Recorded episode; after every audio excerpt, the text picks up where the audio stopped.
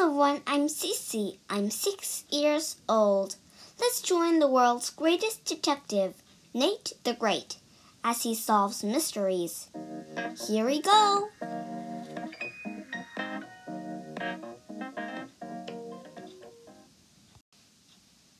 I, Nate the Great, am a busy detective. One morning I was not busy. I was on my vacation. I was sitting under a tree enjoying the breeze with my dog Sludge and a pancake. He needed a vacation too. My friend Claude came into the yard. I knew that he had lost something. Claude was always losing things. I lost my way to your house, he said, and then I found it. What else did you lose? I lost the grocery list I was taking to the store. Can you help me find it? I, Nate the Great, am on my vacation, I said. When will your vacation be over? At lunch. I need the list before lunch, Claude said. Very well. I, Nate the Great, will take your case. Tell me, what was on the list? If I could remember, I wouldn't need the list, Claude said. Good thinking, I said. Does anyone know what was on the list? My father, Claude said. He wrote it. Good. Can you find your father? No, he wouldn't be home until lunch. Can you remember some of the list? Yes, Claude said.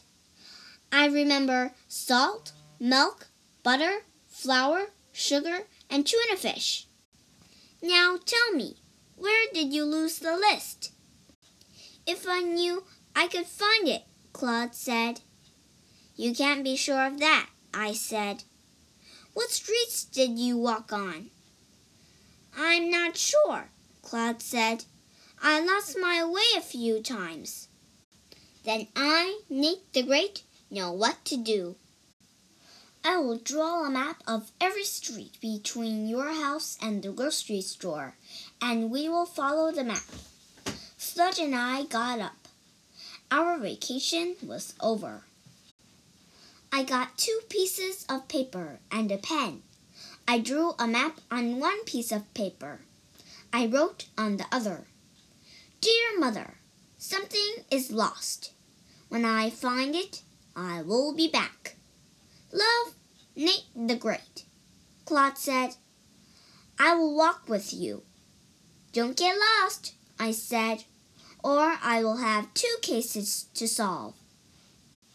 We walked between Claude's house and the grocery store, and then between the grocery store and Claude's house. Sludge sniffed, but we could not find the list. Perhaps it blew away, I said. I dropped the map on the ground. What are you doing? Claude asked. I'm dropping the map. Whichever direction it goes will show us the way the wind is blowing. Perhaps your list blew in the same direction. The map flew toward Rosamond's house and disappeared. I will go to Rosamond's house. I said, I will ask her if she had seen your list. I will go to my house and wait, Claude said. We're in front of your house, I said. Yes, that makes it easy to find, Claude said. Sludge and I went to Rosamond's house. Rosamond opened the door. Rosamond is a very strange girl. Today she looked more than strange. She looked strange and white. She was covered with flour. Sludge sniffed hard. I sniffed hard. Rosamond smelled terrific. Pancakes. She was making pancakes. We walked in. Rosamond's four black cats were there. Today they were white too. The cats looked at Sludge. They were not afraid of him. Nobody is afraid of Sludge. I am making cat pancakes for my cats, Rosamond said, from a new recipe. I would like to taste cat pancakes, I said. You're not a cat, Rosamond said. I would like to taste them anyway, I said. A pancake is a pancake. Rosamond and I sat down. I ate a pancake. It tasted fishy. I ate another. It tasted fishier. I am looking for Claude's grocery list, I said.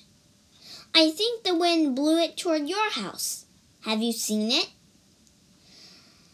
I haven't seen a grocery list, Rosamond said.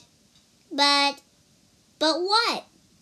But I see Annie and her dog Fang outside my window.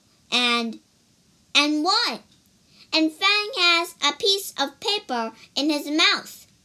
It might be the grocery list. I got up. Thank you for your help and your pancakes, I said. I am having a cat pancake party this morning, Rosamond said. I have invited all the cats I know. Can you come? I am not a cat, I said. That's what I told you before, Rosamond said. Sludge and I went out to talk to Annie and Fang. I like Annie. I try to like Fang. Hello, I said. I am looking for a Claude's grocery list. And I think Fang has found it. It's between his teeth. He won't let that paper go, Annie said. Can you pull it out? I asked. No, Annie said. Fang will get mad. I would not like to see Fang mad, I said. I Nate the Great say that we should keep anybody with sharp teeth happy. Very happy. I had a problem. How could I get the paper out of Fang's mouth? Suddenly, I had the answer. Sludge, I said, bark. Sludge barked. Sludge barks funny, but that doesn't matter. Fang barked back. The piece of paper dropped from his mouth. I reached for it. But the wind blew it down the street. I went after it. Sludge went after me. Fang went after Sludge. Annie went after Fang. The paper went around the corner. I went around the corner. Sludge went around the corner. Fang went around the corner. Annie went around the corner. The paper blew into a fence. I grabbed the paper. The case was almost over. I looked at the paper. I saw many lines. The paper was my map. The list is still lost, I said. I need more clues. I thanked Annie and Fang for their help. Sludge and I walked to Claude's house. Claude was home. He was not lost. It was a good sign. I, Nate the Great, have not found your list, I said. Can you remember anything else that was written on it? How will that help you find it? Claude asked. Trust me, I said. I remember. I remember two more things, Claude said. Eggs and baking powder. Very good, I said. Can you find the list before lunch? Claude asked. I hope so, I said. Come to my house at eleven. Sludge and I walked home slowly. This was a hard case. At home, I made myself some pancakes.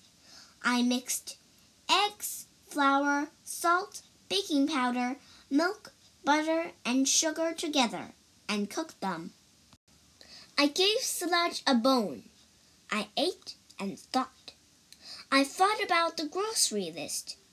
I thought about Rosamond and her fishy cat pancakes. I thought about Annie and Fang and the map. I put ideas together and took them apart. Then I had a big idea. I knew I must go back to Rosamond's house. I did not want to do that. I did not want to be at a party with Rosamond and all the cats she knew. But I had a job to do. I had a case to solve. Sludge and I walked quickly to Rosamond's house. I said hello to Rosamond and more cats than I could count. They were all over Rosamond's floor, Rosamond's tables, Rosamond's chairs, and Rosamond. I came to talk about your cat pancakes, I said. Would you like more? Rosamond asked. I would like to see your recipe, I said. Here it is, Rosamond said. There are no directions in this recipe, I said. I don't need any, Rosamond said. I just mix some of, some of everything together. Tell me, where did you get this recipe? I found it today, Rosamond said. Aha, you found it, I said. Did you find it near your house? Yes, Rosamond said. How did you know that? I have something to tell you. I Nate the Great say that your cat pancake recipe is Claude's grocery list. I stitch all. I cleared my throat. Ahem! I read the recipe. Salt, milk, butter, flour, tuna fish, eggs, baking powder, sugar, salmon, liver. Oh, Rosamond said. When I found the paper, I thought it was the cat pancake recipe. Yes, I said, and when I saw Fang holding a piece of paper, I thought it was a grocery list. I thought it was what I hoped it was. When you saw the grocery list, you thought it was what you hoped it was a cat pancake recipe. I Nate the Great thought of that when I was making pancakes. I mixed eggs, flour, salt, baking powder, milk, butter, and sugar. Claude had told me they were on his list. The other thing he remembered on the list was tuna fish. Cats like tuna fish, so cat pancakes. Oh, Rosamond said. Well, Claude can have his paper back. I will keep the recipe in my head. That is a good place for it, I said. It can't blow away. I said goodbye to Rosamond and more cats than I could count. Sludge and I went home with the list. The case was solved, and it was almost eleven o'clock. When Claude comes at eleven, I will give him his list.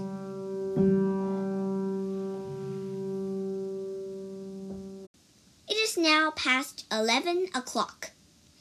It is now past eleven thirty. Claude has not shown up. I do not see him anywhere. I hope Claude has not lost himself. It is now past twelve. Here comes Claude. I am glad I do not have to look for him. I am glad the case is over. I, Nate the Great, have something important to do. I, Nate the Great, am going to finish my vacation.